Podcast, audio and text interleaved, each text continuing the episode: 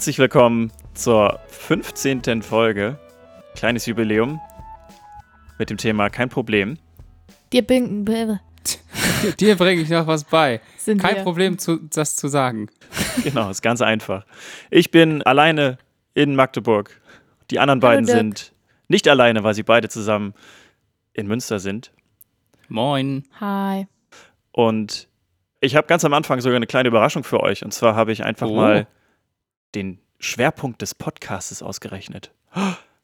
Ah, das, das In Folge 13 Podcast-Dreieck. haben wir, glaube ich, unseren Hörer und Hörerinnen versprochen, mal den, den Schwerpunkt unseres Podcasts auszurechnen. Bin Und ich aber gespannt. der, der ist äh, beim Rammelsberg in der Nähe von Goslar. Also Okay. Münster, Magdeburg und Halle, das Dreieck. Und der Schwerpunkt dieses Dreiecks ist der Rammelsberg, südlich, südlich von äh, Goslar. Nicht schlecht. Cool. Genau, Wollen das wir da einfach mal so einen Ausflug hinmachen? Kein Problem. Das wäre eigentlich cool. Da kann man wirklich einen guten Ausflug machen. Da ist äh, ein Bergwerk, das man sich mal angucken kann. Wisst ihr, wer kein Problem in seinen eigenen Handlungen sieht? Ein Psychopath Ah. oder eine Psychopathin. Die haben nämlich kein Gewissen. Und andere Menschen sind ihnen egal. Und deswegen möchte ich kurz mal mit euch über die Psychopathie sprechen heute. Als erstes möchte ich gerne die Psychopathie von dem Narzissmus und den, der Soziopathie abgrenzen. Und zwar fehlen den NarzisstInnen die Empathie völlig oder nahezu. Die verstehen nicht, was andere fühlen und dadurch werden häufig also Leute in dem Umfeld verletzt. Aber ein fehlendes Gewissen ist das quasi nicht. Also NarzisstInnen haben zwar eine verminderte Empathie, aber kein fehlendes Gewissen. Und die NarzisstInnen selbst können auch fühlen. Also sie können traurig sein, lieben, leidenschaftlich sein und so weiter. Mhm. SoziopathInnen hingegen haben eine mangelnde Fähigkeit und Bereitschaft, sich in andere hineinzuversetzen. Das heißt, sie haben überhaupt kein Mitgefühl.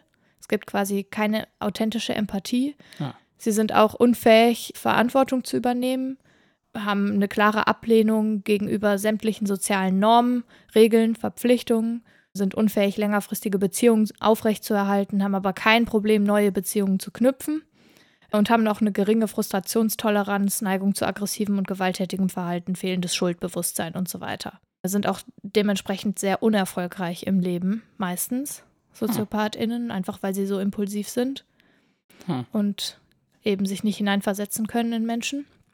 Und das macht jetzt die Abgrenzung zu Psychopathie. Denen fehlt nicht nur die Empathie, sondern auch die eigene Gefühlswelt. Die können also nicht lieben und empfinden quasi nicht. Das Gefährliche ist aber, dass sie Empathie simulieren können. Das heißt, sie lernen, wie man Empathie vorspielt. Hm. Und das fehlt den SoziopathInnen. Das können sie quasi nicht. Hm. Das ist die Abgrenzung, die man mittlerweile trifft. Die Grenzen sind aber auch ein bisschen verschwimmend. Ist es denn eine Ähm, Form das für die heißt- Psychopathen, sich quasi, also gesellschaftsfähig irgendwie zu sein? Oder, Genau, ähm, absolut. ja. PsychopathInnen sind häufig sehr erfolgreich im Beruf, häufig Führungspersönlichkeiten, einfach weil sie auch auf Menschen sehr charmant wirken und Also ja, die, dadurch, dass sie das quasi nicht wirklich können, sondern dass er üben müssen, achten die viel mehr drauf, wie sie wirken Genau. und was sie aus, ja, okay. Genau, und machen sich das zunutze, weil PsychopathInnen eben dazu neigen, wirklich nur, also Dinge so abzuwägen, dass es immer im Vorteil für sie selber steht. Dadurch kommen sie häufig auch sehr weit, während NarzisstInnen und SoziopathInnen eher abstoßend wirken auf Mhm. das Umfeld. Mhm. Man hat jetzt herausgefunden, dass das daran liegt, dass verschiedene Hirnregionen ein Struktur- und ein Funktionsdefizit aufweisen. Hm. Zum einen ist die Gehirnmasse in der präfrontalen und orbitofrontalen Großhirnrinde reduziert. Das schafft ein mangelndes soziales Normverständnis und das Fehlen von Schuldbewusstsein. Das heißt, das ist quasi der Grund, warum sie in ihren Handlungen kein Problem sehen. Hm. Einfach weil sie kein Schuldbewusstsein haben. Die haben kein Gewissen. Außerdem wurde eine Dysregulation der Amygdala-Funktion festgestellt. Hm. Wir haben ja mal gelernt, was die Amygdala, der Mandelkern, kann, als ich über die Verdrängung gesprochen hast. Ne? posttraumatische Ja, genau, genau. Ja. Verdrängung gesprochen habe. Vielleicht erinnert ihr euch noch, die Amygdala ist dafür zuständig, Situationen mit Gefühlen zu verknüpfen. Durch diese Amygdala-Dysfunktion vermutet man, dass soziale Lernfunktionen beeinträchtigt sind, weil sie Mhm. einfach Situationen mit Gefühlen nicht richtig verknüpfen können. Also, Also die Amygdala ist, ja. wenn man sie sich im MRT anguckt, dann hat die keine Regung. Aktivität. aha. Genau. Also die macht einfach nichts. Der Hippocampus, der ja eng mit der Amygdala zusammenarbeitet, der ja für die zeitliche und räumliche Einordnung zuständig ist und auch für dieses Kurz- und Langzeitgedächtnis-Ding, der ist quasi auch gestört, also der Hippocampus. Durch die hippocampale Dysfunktion wird eine mangelhafte Angstkonditionierung und eine mangelhafte Affektregulierung hervorgerufen. Außerdem findet man erhöhte Dopamin- und niedrige Serotoninspiegel. Also Dopamin ist ja quasi Glückshormon, Hm. Serotonin bringt Ruhe und Gelassenheit, also auf Gefühlszustände beziehungsweise ja, also auf die Modi, die man so hat. Und das führt möglicherweise zur Enthemmung aggressiver Impulse. Mhm. Das heißt, sie haben auch ein hohes Aggressionspotenzial, lernen aber eben, dass das vielleicht nicht gesellschaftsfähig ist, im Gegensatz zu den SoziopathInnen.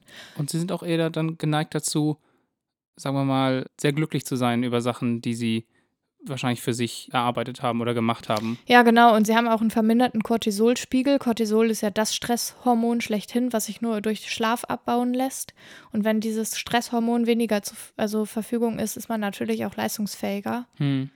Deswegen gibt es für die oder in ihrer Welt höchstens das Problem, dass irgendwas für sie selbst nicht vorteilhaft ist. Hm. Ähm, für alles andere, äh, also alles andere ist für sie meistens kein Problem. Man kann natürlich nicht alle über einen Kamm scheren. Das ist jetzt einfach nur mal das grobe klinische Bild, was ich hier gezeichnet habe. Ein Beispiel davon ist doch, äh, also jetzt auf Netflix gibt es ja eine Doku über Ted Bundy zum Beispiel. Genau. Mhm. Das war, glaube ich, auch ein klassisches Beispiel von einem Psychopathen, oder? Das war doch dieser Massenmörder, ne? Genau, und Ja, genau, richtig. Typ. Ja, ja, ja, genau. Der ist klassisches Beispiel für Psychopath. Ja, okay. Ja, genau. Da haben wir, also ein anderes Beispiel, haben wir vorhin schon drüber gesprochen, zufällig. Es gibt ja die BBC-Serie Sherlock. Mhm. Und Sherlock wird immer als Psychopath beschimpft und sagt dann in der Serie, nein, er sei kein Psychopath, er sei ein high-functioning Sociopath, also ein hochfunktionierender Soziopath. Und von deiner Erklärung her glaube ich, würde das sogar stimmen, aber ich habe einige Artikel gesehen, wo Leute darüber streiten, ob das eine passende. Vielleicht ist er auch Bezeichnung ist- antisozial. Da, da gibt es ja so viele verschiedene psychische Erkrankungen. Das ist dann auch nochmal was anderes. Und du oder meintest- er ist Narzisst oder was auch immer. Hm, Du meintest ja gerade auch noch, dass die Grenzen auch so ein bisschen fließend sind, oder? hm. Genau, Also, also, ist ja die Diagnose vielleicht auch gar nicht so eindeutig immer. Eben Soziopathie und Psychopathie ist super schwer abgrenzbar. Auch wenn man sich die Hirnregionen anguckt, ist in der Soziopathie ganz ähnliche, sind ganz ähnliche Hirnaktivitäten zu finden wie in Hm. der Psychopathie.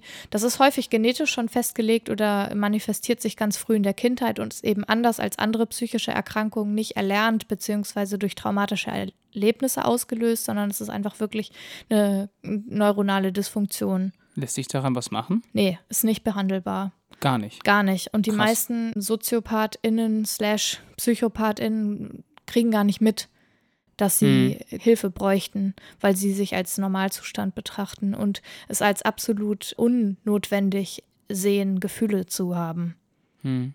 Ja, ich meine, woher soll man es wissen, ne? Ja. Ja, es ist ja auch nur behindernd und plötzlich, wir sind ja alle ständig irgendwie getrieben von unseren Gefühlen oder au aufgehalten oder was auch immer. Auf jeden Fall ist es, sind das natürlich nicht alles StraftäterInnen, aber das sind auf jeden Fall die, die keine Reue zeigen. Weil sie nicht in der Lage sind, nicht weil sie schlechte Mhm. Menschen sind, sondern weil sie es einfach nicht können.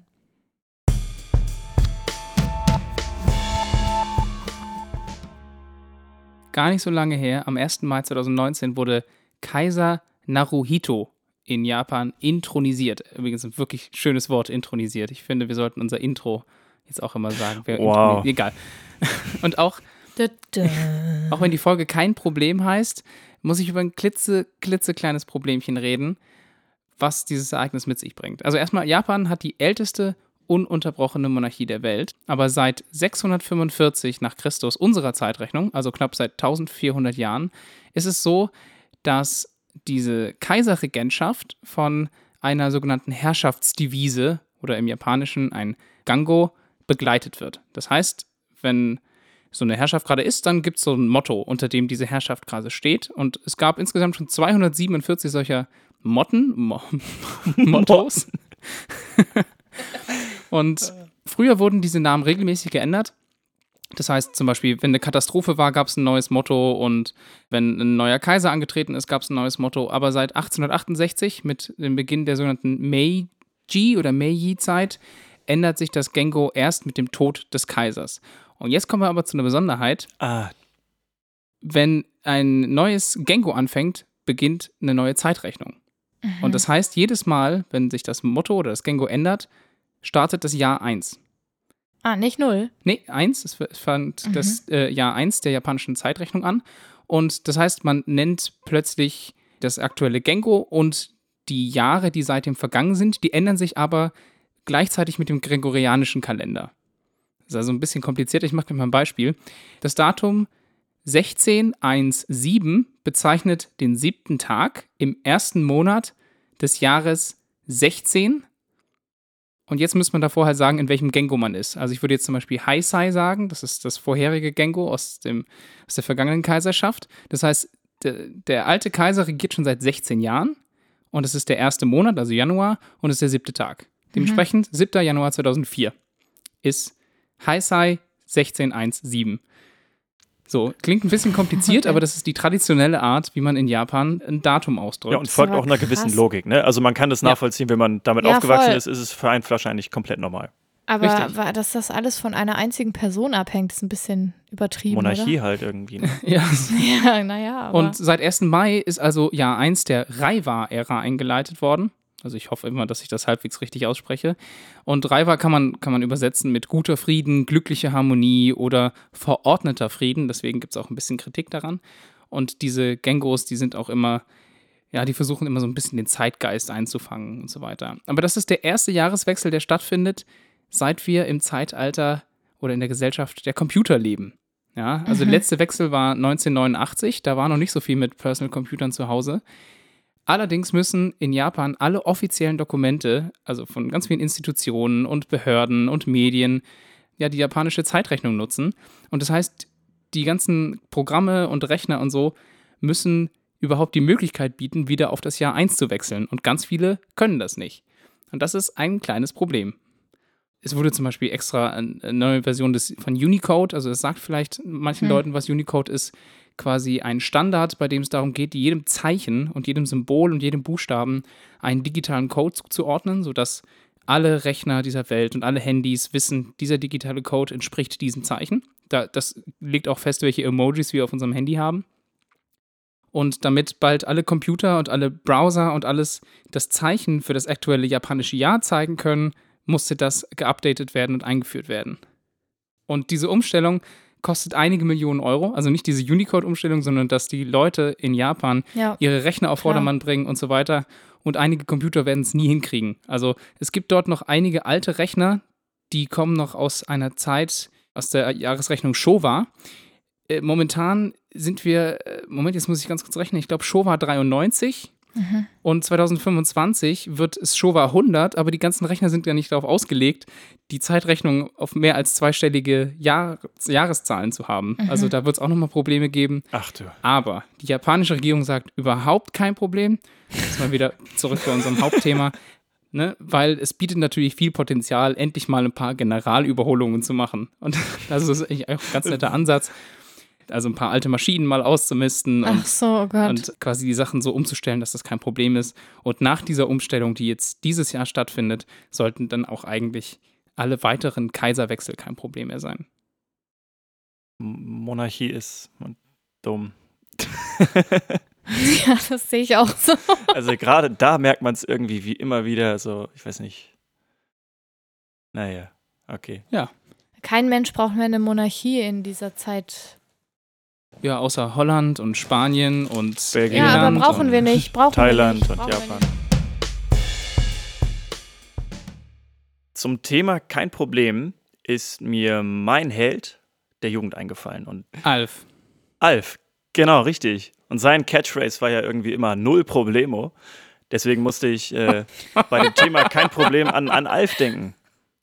Ah, An das kleine, zottelige, ja, außerirdische Lebewesen Alf.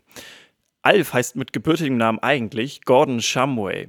Wurde am 28. Oktober 1756 auf dem Planeten Melmac geboren und wäre ja somit heute 262 Jahre alt. Er ist gerade mal 95 Zentimeter groß, hat zwei bis acht Mägen, sagt er selber von sich. Sein Leibgericht Katzen. Genau, sein Leibgericht Katze. Ja, und sein Planet Melmac wurde bei einer atomaren Katastrophe vernichtet. Und deswegen musste er fliehen und ist auf der Erde gelandet und bei der Familie Tenner in, ja, in der Garage gelandet. Ja, Alf bedeutet ja außerirdische Lebensform, beziehungsweise auf Englisch Alien Lifeform. Und damit ihr jetzt tatsächlich vielleicht nochmal was lernt oder damit ich euch noch wirklich noch was beibringen kann, würde ich gern über die Möglichkeit außerirdischen Lebens sprechen und welche Bedingungen dafür herrschen müssen. Das ist jetzt aber eine lange Vorbereitung für dieses Thema gewesen. Die Bedingung, die dafür herrschen muss oder die sich Wissenschaftler gedacht haben, ist flüssiges Wasser. Und es gibt eine gewisse Zone, in der man davon ausgeht, dass Wasser in flüssiger Form vorhanden ist. Und das ist die sogenannte Goldilocks Zone. Die Goldilocks Zone oder die Circumstellar Habitable Zone oder auf Deutsch die habitable Zone ist wie gesagt die Zone, in der Wasser auf einem Planeten in flüssiger Form vorhanden sein kann. Und diese Zone ist ein gewisser Abstandsbereich, die ein Planet von einem Stern haben muss. Und das beste Beispiel ist eigentlich die Erde, weil wir auf einem Planeten leben, auf dem flüssiges Wasser vorhanden ist und ganz viel Leben herrscht. In dem Sonnensystem, in dem wir uns befinden, geht man übrigens davon aus, dass die Goldilocks Zone 0,725 bis 3 astronomische Einheiten beträgt. Mhm. Dreimal die Länge, die die Erde quasi zur Sonne hat, beziehungsweise 0,725 mal mhm. die Entfernung, die die, Sonne zur, äh, die die Erde zur Sonne hat, ist im Rahmen des Möglichen, dass dort Leben herrschen könnte. Mhm. Wisst ihr auch, wo der Name Goldilocks herkommt? Ja, also ein amerikanisches Märchen ist das doch. Genau. Es geht äh, in dem Märchen um ein Mädchen, das aus drei verschiedenen Dingen immer das Mittlere nimmt, was halt gerade passt. Also nicht zu groß oder zu klein oder nicht zu heiß und nicht zu kalt, sondern ja, genau Suppe richtig. Suppe und Bett und ja, stimmt. noch irgendwas, ne? Ich glaube, es war irgendwie Besteck zum Essen oder so oder eine Schere. Bei der Goldilocks Zone kommt es darauf an, wie der Stern aufgebaut ist. Also der Stern ist ja quasi dann das, um das die, die, die Planeten ja, sich drehen, in dem Orbit, in dem sie sich dann befinden. Und wenn der Stern jetzt zum Beispiel 25 Prozent der Sonnenhelligkeit hätte, also 25 Prozent so hell wäre wie die Sonne jetzt, wäre die habitable Zone, also der Zentralbereich der habitablen Zone, also genau die Mitte, bei 0,5 astronomische Einheiten. Und mhm. wenn der Stern doppelt so hell ist wie die Sonne, dann wäre dieser Abstand 1,4 astronomische Einheiten. Mhm. Ja, gibt Sinn. Da kommt es auch noch dann darauf an, wie, wie, äh, welches Licht von, dem, von der Sonne oder von dem Stern abgegeben wird. Also wenn es zum Beispiel kürzere Wellen sind, dann ist es anders, als wenn es längere Wellen sind und so weiter. Ja, und bekannte Beispiele oder andere Beispiele für Planeten, die sich halt in dieser habitablen Zone befinden, ist Trappist 1e. Zu welchem Stern gehört der? Der Planet ist jetzt ungefähr 30 Lichtjahre entfernt. Dann äh, Proxima Centauri b, Gliese 667. Ja, und natürlich Melmark, wo Alf herkommt. Äh, ah. Also Melmark gibt es natürlich dachte, nicht Melmark wirklich. wurde zerstört. Ja, okay. Als Melmark noch nicht zerstört war, war Melmark sicherlich auch in der Goldilocks Zone um einen Stern herum. Und dort konnte Leben natürlich dann auch herrschen. Sonst wäre Alpha gar nicht geboren. Enceladus ist da auch drin. Es gibt ja einige Planeten, wo man Wasser findet. Ich meine, Pluto ist ein Eisplanet, da ist super viel Wasser. Aber es geht um das richtige Verhältnis zwischen Druck und Temperatur. Ja, ich weiß schon, aber ich weiß auch, dass, also Enceladus ist ja ein Mond, der um den Saturn ja rumdingelt. Und der wird als einer der Monde gehandelt, der am ehesten likely ist, dass dort Leben entstehen könnte aufgrund der Bedingungen, die dort herrschen. Genau, diese Bedingungen sind halt auch nicht nur die Temperatur, sondern halt auch anderes wie Atmosphäre oder wie die Zusammensetzung eines Planeten ist. Also es gibt eine konservative Herangehensweise. Das ist diese klassische äh, Entfernung zu einem Stern mit einer gewissen Helligkeit. Und die speziellere äh, Theorie sagt dann halt dann aus, dass sowas wie Druck noch eine Rolle spielt, Atmosphäre, mhm. Gravitation, also viel, viel mehr Faktoren, die ja. halt dafür wichtig sind. Okay, das heißt, man versucht erstmal durch diese konservative Methode erstmal alle auszuschließen und die anderen, die noch drin sind, die guckt man sich genauer an. Genau, richtig. Diese ganze Theorie basiert natürlich dann einzig auf dem Fakt, dass wir davon ausgehen, dass Leben nur mit Wasser herrschen kann oder dass Wasser ein Grundbaustein von, ja. von Leben mhm. ist. Ähm, es kann natürlich sein, dass im Universum Leben auch möglich ist, ohne dass Wasser herrscht. Es kann halt einfach sein, dass wir noch nicht auf dem wissenschaftlichen Stand sind oder noch keine andere Herangehensweise irgendwie haben, das irgendwie ja. beweisen zu können. Aber das ist auf jeden Fall im, im Rahmen des Möglichen.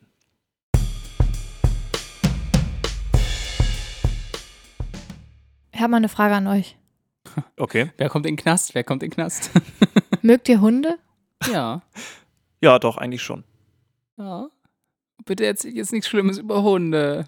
Schwedische und britische ForscherInnen der Uppsala University und der Uni- University of Liverpool haben herausgefunden, dass das Erbgut beeinflusst, ob man eine Vorliebe für Hunde hat oder nicht.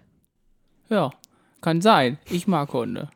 Ich, ich auch. Die WissenschaftlerInnen haben ihre Ergebnisse im Fachmagazin Scientific Reports veröffentlicht und haben dafür, also für ihre Studie, 35.000 schwedische Zwillingspaare befragt.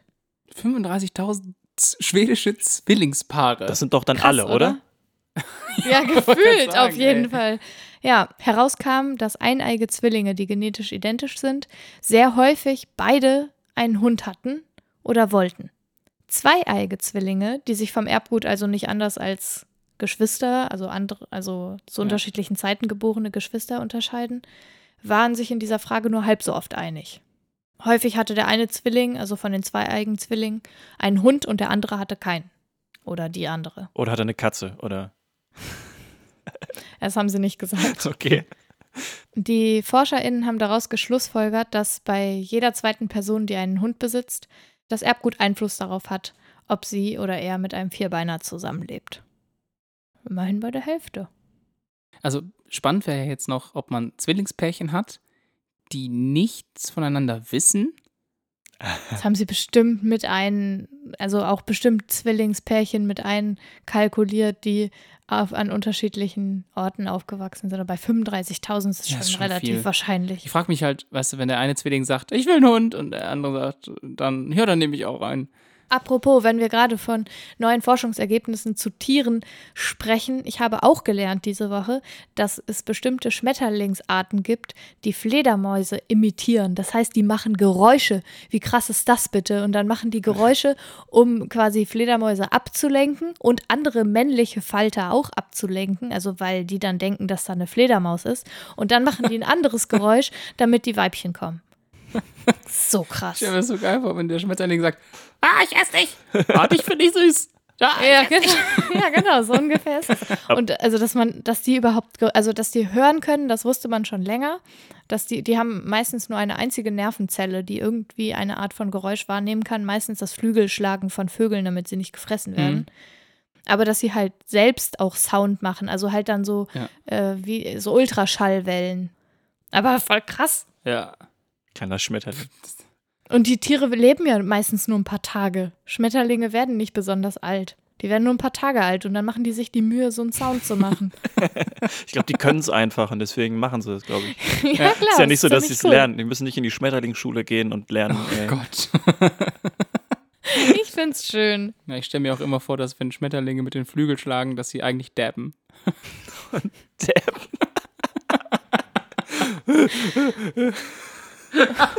What? Oh, Nein. oh, ja, ja. Ja, wenn ihr ihn jetzt hättet sehen können, der hat gerade hier richtig rumgehampelt, der Tim. Nee, ich habe richtig ge ge. Schmetterling dabbt. Ja, ja. Geschmetterdabbt. Geschmeddabt. ja, hör mal auf rumzuschmeddappen. Okay.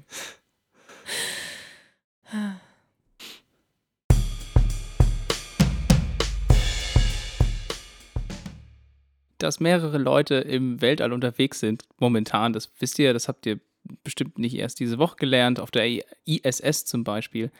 Aber es sind nicht viele Leute, also gerade mal so um die na, 20, die auf dem Weg ins oder auf dem Weg zurück aus dem Weltall umgekommen sind.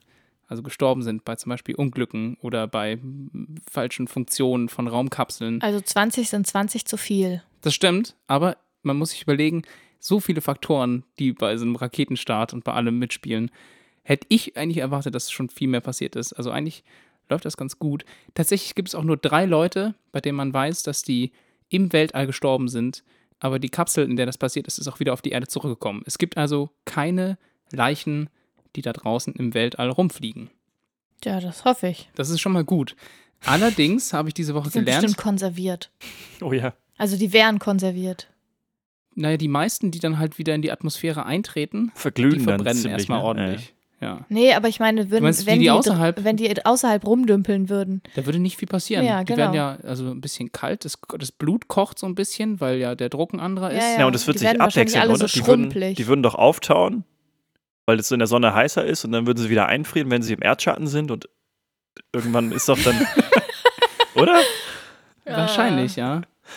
Ich habe jedenfalls die Woche gelernt, dass es zwei Körper gibt oder zwei Menschen, die nicht auf dieser Erde geblieben sind, nachdem sie gestorben sind. Einer davon ist Clyde Tombaugh, der den Planeten Pluto entdeckt hat, übrigens. Und ein paar Gramm seiner Asche befinden sich auf der 2006 losgeschickten Raumsonde New Horizons, von der wir ja auch schon mal geredet haben. Oh, wie cool ist das bitte? Das ist Das echt ist super cool. Und was auch schön ist und eigentlich auch so ein bisschen was Romantisches hat, ist, dass den Planeten Pluto, den er entdeckt hat, hat New Horizons ja schon im Jahre 2015 quasi besichtigt ja, und ist ja, dran besucht. vorbeigeflogen. ja. Und das ist eigentlich eine sehr schöne und coole ah, Story. he came home. Ja. Und die andere Person ist ein bisschen bekannter, was das angeht. Und das ist nämlich Eugene Shoemaker. Der ist ein ganz bekannter Astrogeologe, der, der ganz viel da geforscht hat, was so Krater anging und auch was so Meteoriten anging. Und er träumte immer davon, dass er auch mal auf den Mond fliegen kann, weil er jahrelang den Mond erforscht hat. Allerdings hatte der eine Nebennieren, Insuffizienz. äh, ne Nebennierenrindeninsuffizienz. Uiuiui. Und deswegen konnte er das nicht machen aus medizinischen Gründen.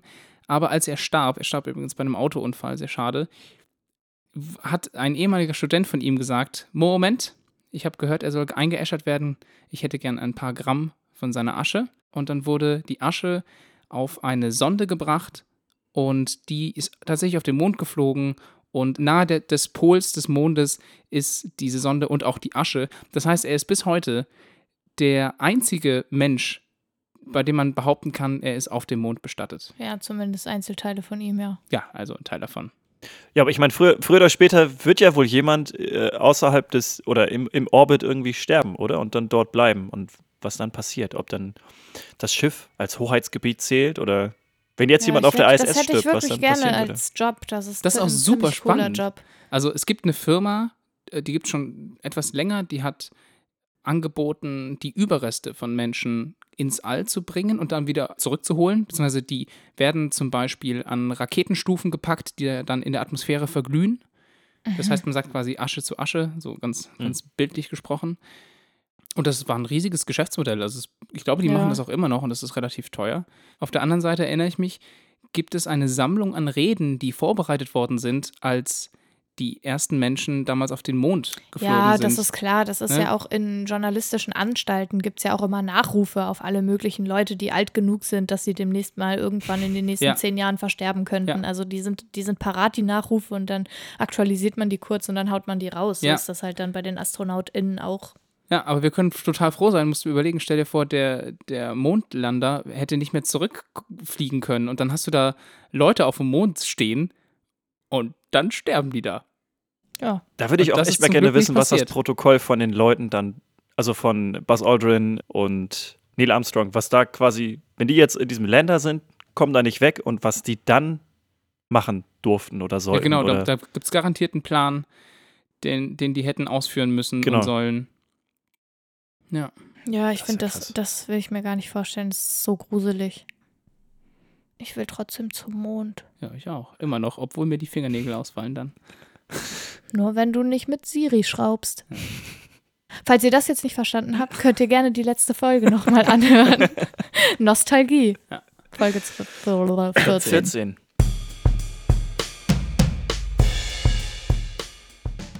Ich habe letzte Woche gelernt, dass Stockbilder von Getty Images unfassbar teuer sind.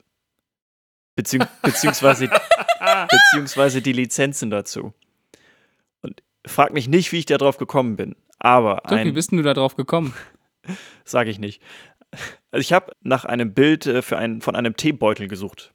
Bin dann auf die Seite von Getty Images gestoßen und habe gesehen, dass eine Lizenz für ein Bild eines Teebeutels, grüner Tee übrigens, in einer Größe von 4016 mal 3016 Pixel 450 Euro kostet.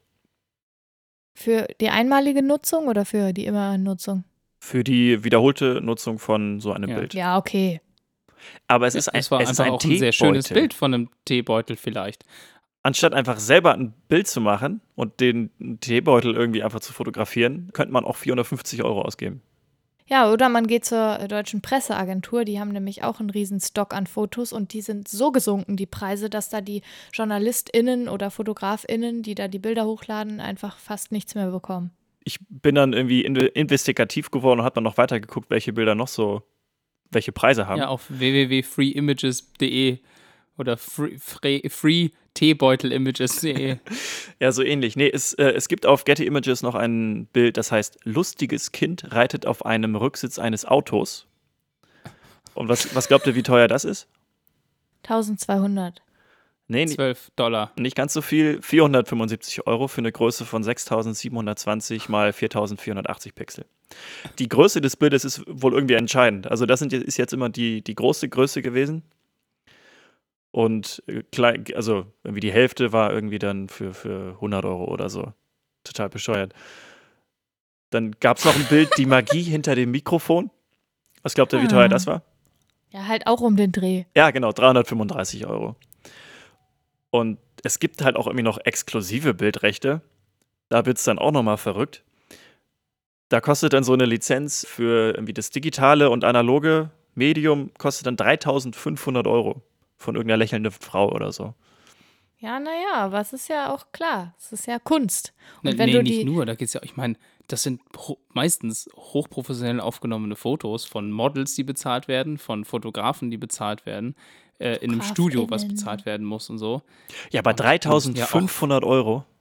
Ja, aber dafür, dass du es quasi unbeschränkt nutzen ja, darfst. Du kannst damit Werbung für deinen Podcast das machen. Das ist dann Dirk. plötzlich dein Ding. Ja, aber das, das kriegt man doch, das kriegt man doch billiger hin, oder? Also ja, kann, du kannst es ja selber machen. Das ist ja das, ist ja das, das, ist ja das äh. Schöne. Du kannst, also die, die Bildgröße, die du genannt hast, ist, glaube ich, die Standard-iPhone-Bildgröße. ich bin mir nicht ganz sicher.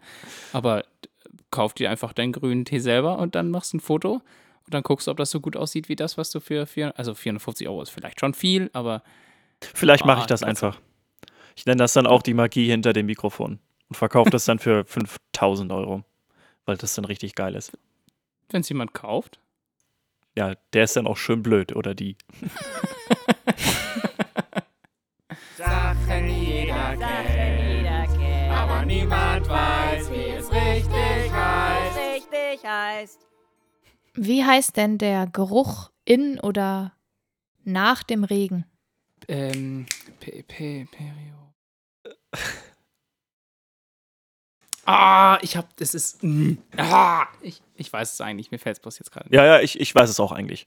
Ja, Ple Plenio, Pere, Perio. Petrichor. Riecht so gut. Genau, genauso wie Benzin. aber niemand weiß, wie es richtig heißt. Richtig heißt. Dirks bestes Land der Welt. Das beste Land der Welt des heutigen Tages ist Südkorea. Ja, endlich. Ich finde Südkorea so cool. Das, das Bessere der Koreas, wie ich, wie ich finde. Ganz schön judgy. 50 Prozent der Koreaner finden Südkorea besser als KoreanerInnen. Ja. Als KoreanerInnen? das ist wahrscheinlich auch. Okay, äh, zurück zum Thema. Äh, die, die Hauptstadt ist Seoul. Seoul, genau. Seoul, Seoul. Ich weiß gar nicht, wie man es genau ausspricht. Seoul. Seoul. Wie Jazz, so oder? wie Soul-Sängerin. Boah, es wird immer, es wird nicht besser. Es leben 150 Millionen Menschen auf dem südlichen Teil der koreanischen Halbinsel. Und das sind ungefähr so viele, wie es Spanier und Spanierinnen gibt. Südkorea ist 100.000 Quadratkilometer groß. Und, also ungefähr 100.000 und somit so groß wie Island. Südkorea hat einen Freiheitsindex von 8,15 und damit lustigerweise genau den gleichen Wert wie Island. scheint, wohl irgendwie, scheint wohl, wohl irgendwie an der Größe zu liegen. In Südkorea bezahlt man mit dem Won, das ist die, die Währung in Südkorea. Ja. Genau, und Südkorea hat eine relativ einzigartige Lage, denn es grenzt tatsächlich nur an ein weiteres Land, Nordkorea. Es hängt so ein bisschen, so der Zipfel hängt so ein, hängt so ein bisschen darunter, ne? Also es steckt so, steckt so drunter. Ja, genau. Ist, ja. Kennt ihr noch andere Länder, die nur ein Grenzland haben, nur, ein, an, nur an ein Land grenzen? Portugal. Stimmt, sehr gut. Lesotho. Ja, ich wollte gerade sagen, weil es das O in, innerhalb von äh, Südafrika ist. Genau, ne? richtig. Kanada ist auch so ein Land, bei dem man gar nicht denkt, dass es nur an ein Land grenzt, aber es ist halt tatsächlich einfach nur die USA. Die Grenze zwischen Nord- und Südkorea ist tatsächlich ein bisschen kontraintuitiv. Der Grund, warum Südkorea das beste Land der Welt ist. Die demilitarisierte Zone ist ja eine gewisse Breite an dieser Grenze und in dieser Zone ist halt nichts außer Natur und Tiere. Es gibt 82 vom Aussterben bedrohte Tierarten in dieser demilitarisierten Zone, unter anderem der Mandschurenkranich, der Amurleopard und noch viele andere Tiere. Und dass eigentlich dieser Konflikt zwischen Nord- und Südkorea so negativ ist für die Menschen, die dort wohnen und schon seit 50 Jahren voneinander getrennt leben, es aber trotzdem so viele Tiere gibt, die genau deswegen dort wieder leben können, Leben finden und sich weiter vermehren, ist ziemlich einzigartig und ja, für das Land oder für die beiden Länder sehr schön. Ist ja ein bisschen wie, wenn man an Tschernobyl denkt. Die ganze Gegend um Tschernobyl, wo ja niemand mehr wohnen darf, ist ja auch gerade komplett von der Natur eingenommen. Da sind Tiere noch und nöcher und Pflanzen, die sich da ja, breit gemacht haben, die jetzt vielleicht alle mehr Augen und Arme haben als vorher, aber trotzdem, also ist ja Wölfe sehr, gibt, sehr spannend, was Wölfe gibt es da, glaube ich, auch wieder in, in der Nähe um Tschernobyl, genau. Und man merkt halt irgendwie, dass wenn der Mensch gar nicht so großartig was in dieser Natur zu schaffen hat oder in irgendeiner Region gar nicht da ist, dass die Natur dann einfach wieder so aufblüht um und wieder greift. auflebt, ja. dass ja, die Vielfalt unserer Natur wieder größer wird. Das Ding ist leider, beziehungsweise eigentlich ist es was Gutes. Es gibt einen äh, Friedenswanderweg, der genau in dieser demilitarisierten Zone quasi geschaffen wurde. Da dürfen nur eine gewisse Anzahl an Menschen äh, drauf wandern. Ich glaube, aktuell sind es irgendwie 400 pro Tag. Auf diesem Friedenswanderweg sollen dann die Menschen aus Südkorea so ein bisschen wieder zurück zur Natur finden und vielleicht ja ihren Frieden auch finden. Außerdem hat Südkorea voll die krassen Jahreszeiten. So voll die krasse Hitze und voll die krasse Kälte. Das ist auch spannend. Und außerdem gibt es da richtig gutes Essen. Gut, dass du Essen ansprichst. Vor, ich weiß gar nicht, vor einem Jahr wurde ein Gesetz in Südkorea verabschiedet oder gab es ein Gerichtsurteil, das es äh, verbietet, Hunde zum Zweck des Essens zu schlachten. Das war ganz lange in Südkorea erlaubt und auch eine Delikatesse und ist es heute unter älteren Personen auch noch. Und das, dazu gab es letztes Jahr, ich glaube im April, ein Gesetz, das es halt verbietet, Hunde zu schlachten und die danach zu essen. Die GesetzgeberInnen hatten bestimmt in ihrem Erbgut, dass sie Hunde mögen. Bestimmt. Hanna. Ha, ha, ha. Hannas Hass Beitrag. Wisst ihr, was ich richtig scheiße finde? Wenn der Körper sich gegen sich selbst wendet. Oder wenn der Körper sich so richtig über Dinge aufregt, die überhaupt nicht aufregenswert sind. Zum Beispiel Allergien. Warum zur Hölle entwickelt der Körper eine Allergie? Was soll das? Das ist irgendwas, mit dem man ständig zu tun hat und auf einmal beschließt der Körper, ho, ja, da aktiviere ich mal das Immunsystem. Bam! Schnupfen, Husten, tränende Augen, zugeschwollener Hals, Pusteln überall. Was soll das? Ich dachte schon, du redest jetzt über das Alien-Hand-Syndrom, weißt du, wo Leute sich selber. ja, aber, aber wir können auch im Kleineren anfangen, ne? Das finde ich so bescheuert. Und es wird ja noch schlimmer. Dann gibt es ja auch so Autoimmunerkrankungen, wo der Mhm. Körper sich wirklich das eigene Immunsystem gegen eigene Körperzellen wendet. Dann löst er sich irgendwie auf, baut irgendwelche Zellen ab, was auch immer, löst irgendwie Netzhaut ab oder äh, dann werden die Leute blind oder im Darm oder irgendwas. Warum? Was hat das für einen Zweck? Also außer evolutionäre Gründe, dass die Menschen irgendwie anscheinend nicht lebensfähig sein sollen. Aber die heutige Medizin ist ja auch Teil der Evolution und äh, kehrt sich dann wieder dagegen sozusagen. Aber warum? Das regt mich so auf. Und ich habe dieses Jahr, dieses Jahr ist der Pollenflug so krass, habe ich gelesen. Und wer hat eine Allergie entwickelt? Ich. Cool. Es macht überhaupt keinen Spaß. Ich finde das richtig scheiße. Das können mich bestimmt viele Leute da draußen verstehen, die uns zuhören. Ich weiß auch noch nicht genau, wogegen ich allergisch bin. Irgendwie Birke oder Gräser oder so. Aber es ist wirklich richtig scheiße. Ja. Toll, toll, toll, Tims Tipps. Haushaltstim? Oh nein, woher wusstet ihr das? Du hast so geguckt. Wer hätte damit rechnen können, dass es heute wieder um Haushalt geht? Aber da ich jetzt kurz davor stehe, zum ersten Mal einen Kühlschrank einräumen zu müssen, den ich, mit, den ich nicht irgendwie mit vier anderen Leuten teilen muss, Sondern nur mit mir. das ist richtig, da kann man auch mal drüber reden, in meinen Tipps, wie man den Kühlschrank richtig einräumt. Und es hat jetzt nichts damit zu tun, dass man irgendwas schön macht, sondern ein Kühlschrank hat tatsächlich verschiedene Kühlzonen und Lebensmittel fühlen sich in verschiedenen Temperaturen verschieden wohl. Kann ich was dazu sagen? Natürlich. Die Milch, die soll man nicht in die Tür räumen, weil wenn man die Tür aufmacht, dann wird die Milch immer wieder warm und wieder kalt und dann wird die schneller schlecht. Deswegen soll man die Milch in die Mitte des Kühlschranks legen. Und das Gemüse bestimmt unten in das Gemüsefach, oder? Das sind beides schon sehr, sehr gute Punkte. Yay! Aber ich versuche das ein bisschen allgemeiner zu sagen, denn es gibt, wie gesagt, Kältezonen in Kühlschränken und die kälteste Stelle ist Unten Ganz unten? Nee, ganz noch ein bisschen hinten. genauer. Ganz hinten unten. Richtig, ganz hinten an der Aha. Rückwand und in der untersten Ablage. Ich rede jetzt nicht von dem Gemüsefach, das Gemüsefach ist nochmal extra, aber quasi die unterste Ebene hinten an der Wand. Da sollte man leicht verderbliche Sachen hinlegen, ja, Wurst und Fisch und Fleisch, solche Sachen, genau. Also es gibt noch moderne Kühlschränke, die haben manchmal sogenannte 0-Grad-Fächer.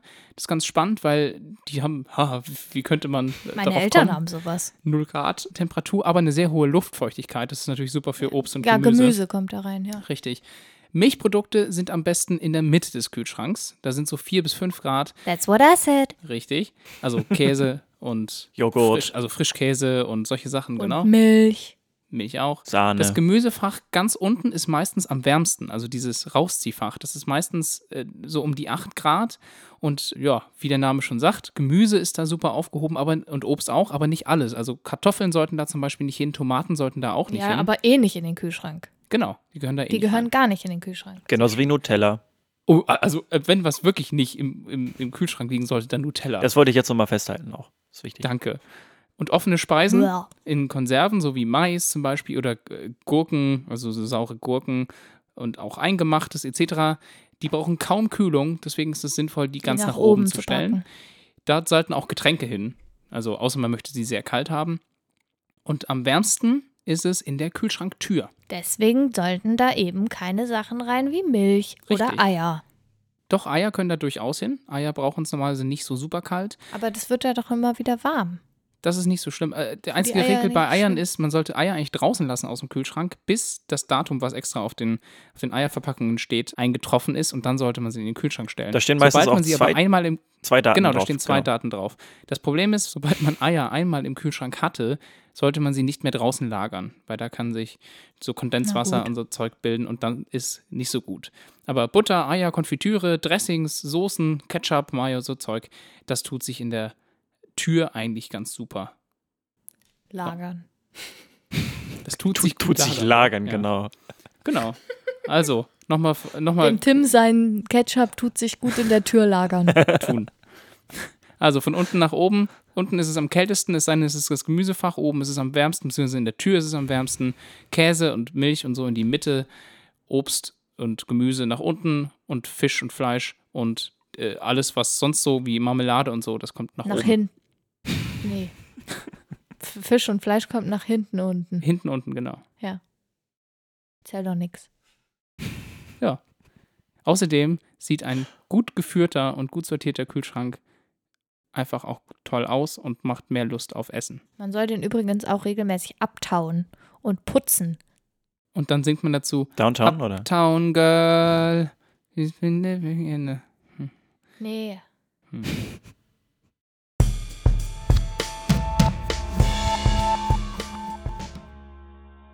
Wir sind mit unserem Latein am Ende. Oh, quod erat demonstrandum. Coole Idee. Quid pro Ihr- quo. Ihr seid mit dem Podcast am Ende. Danke fürs Zuhören. Der Einfachheit halber ist das nächste Thema der Einfachheit halber. Wir freuen uns, wenn ihr wieder ja, anklickt und zuhört.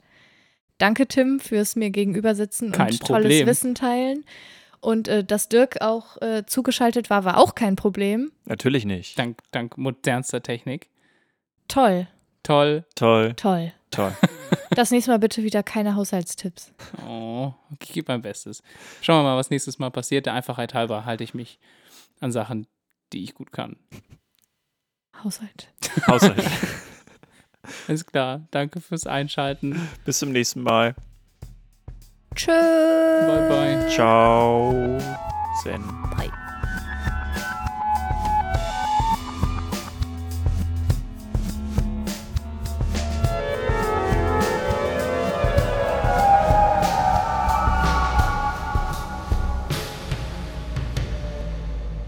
Japan. Danke. Ich habe einen Vulkan bekommen. Ich dachte, ich bin dein Vulkan. Du bist so heiß wie ein Vulkan. Danke, danke. Oh, Heute ist aber sauer. Ja, so wie du manchmal.